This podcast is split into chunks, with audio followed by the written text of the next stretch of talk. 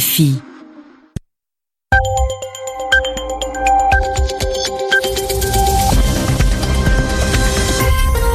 Radio France Internationale en direct de Paris où il est 22 heures.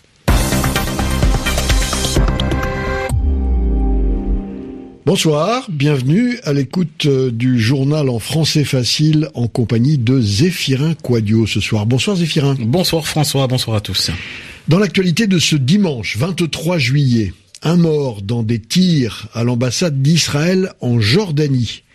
Alors que les obsèques de trois Israéliens assassinés vendredi soir dans une colonie de Cisjordanie ont été célébrés ce dimanche soir. Le président indonésien ordonne à la police de tirer sur les trafiquants de drogue s'ils résistent.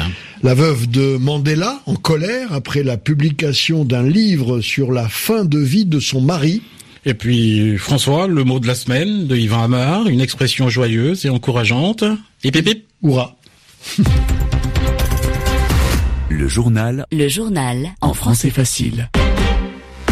Des tirs à l'ambassade d'Israël à Amman, la capitale jordanienne, ont fait un mort, un Jordanien, et deux blessés, dont l'un est israélien. Les Jordaniens, dont beaucoup sont d'origine palestinienne, ont exprimé leur colère ces derniers jours après la décision d'installer des détecteurs de métaux aux entrées de l'esplanade des mosquées.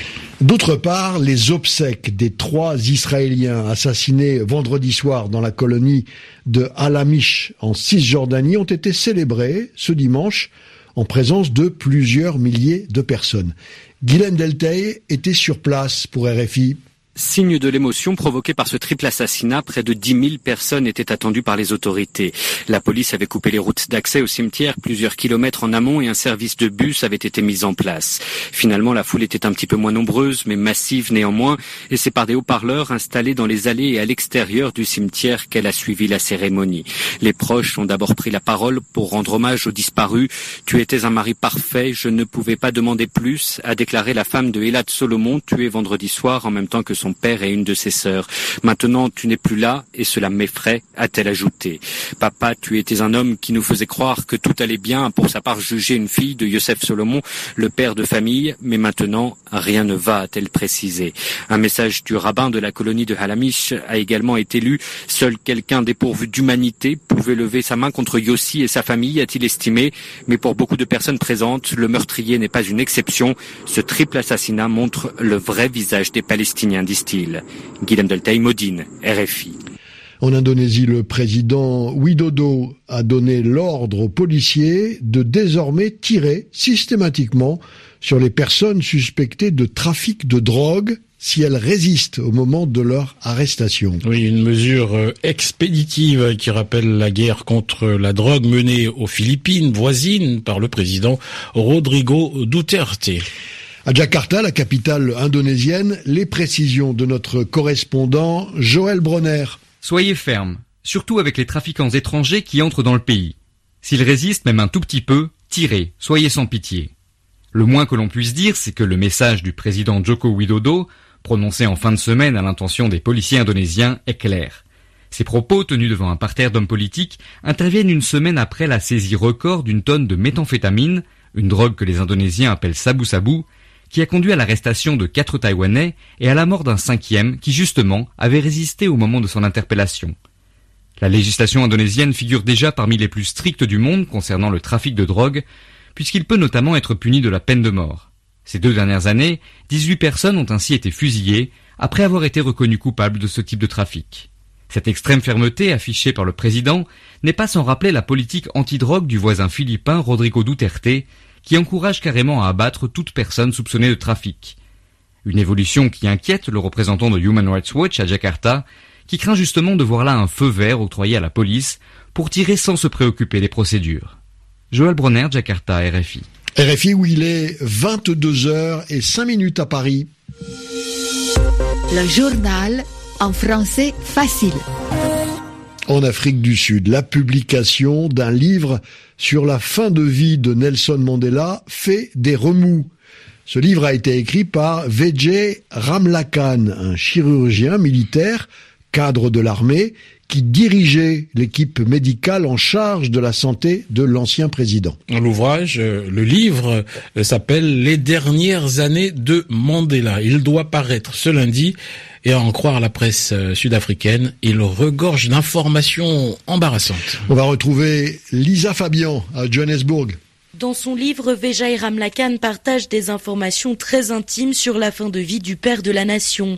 Il indique notamment que c'est Winnie Mandela qui tenait la main de Madiba dans ses derniers instants et non pas son épouse grâce à Machel.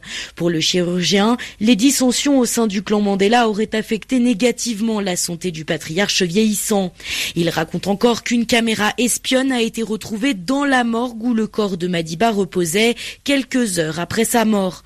Au fil des pages, Vijay Ramlakan donne également de nombreux détails sur le dossier médical de l'ancien chef de l'État. Bien qu'il assure avoir travaillé avec la famille, les révélations du chirurgien ne sont pas du goût de tout le monde dans l'entourage de Mandela. Sa veuve Graça Machel a publié un communiqué vendredi dans lequel elle condamne fermement la parution du livre. Pour elle, ce travail est un affront à la confiance et à la dignité de son mari. Cela bafoue le secret médical, écrit Graça Machel, qui dit vouloir porter plainte contre l'auteur et la maison d'édition. Le ministère sud-africain de la Défense a également publié un communiqué hier pour se distancier de cette publication écrite par l'un de ses cadres. Lisa Fabian, Johannesburg, RFI.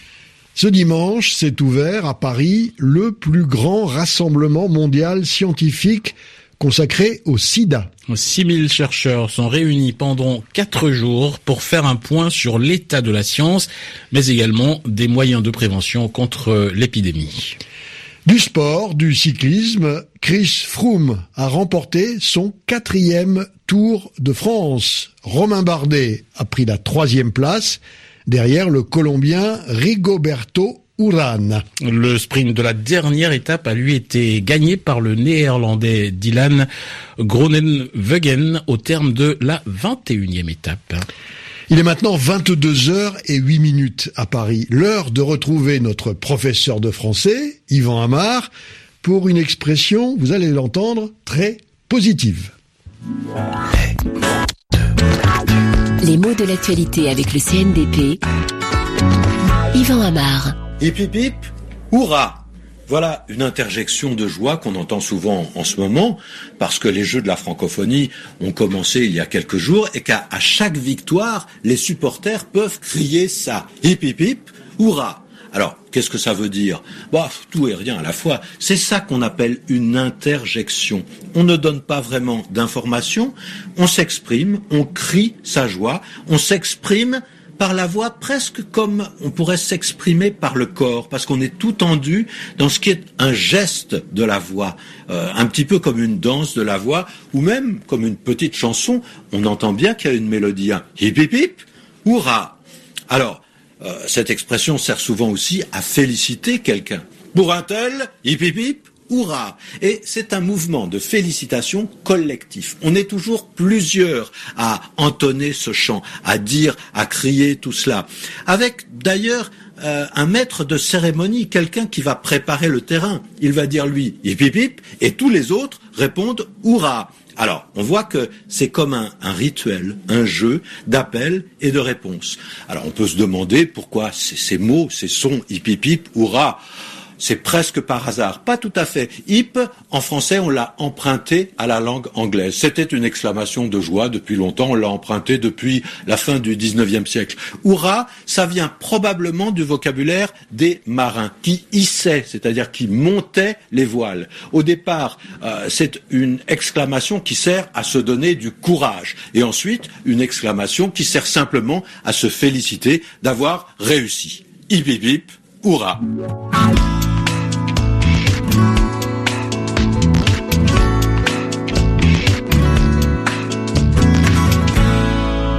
Voilà, hip hip hip hurrah pour euh, notre professeur Yvan Amar. Merci à lui et à la semaine prochaine. Et beaucoup de nos auditeurs zéphirins nous demandent comment retrouver le journal en français facile sur le site de RFI. C'est simple. Allez leur expliquer. Oui. Vous tapez donc RFI.fr, vous tombez sur l'onglet en haut à gauche RFI Savoir. Vous cliquez, vous descendez un petit peu sur la page et vous tombez sur le journal en français facile. À demain. À demain.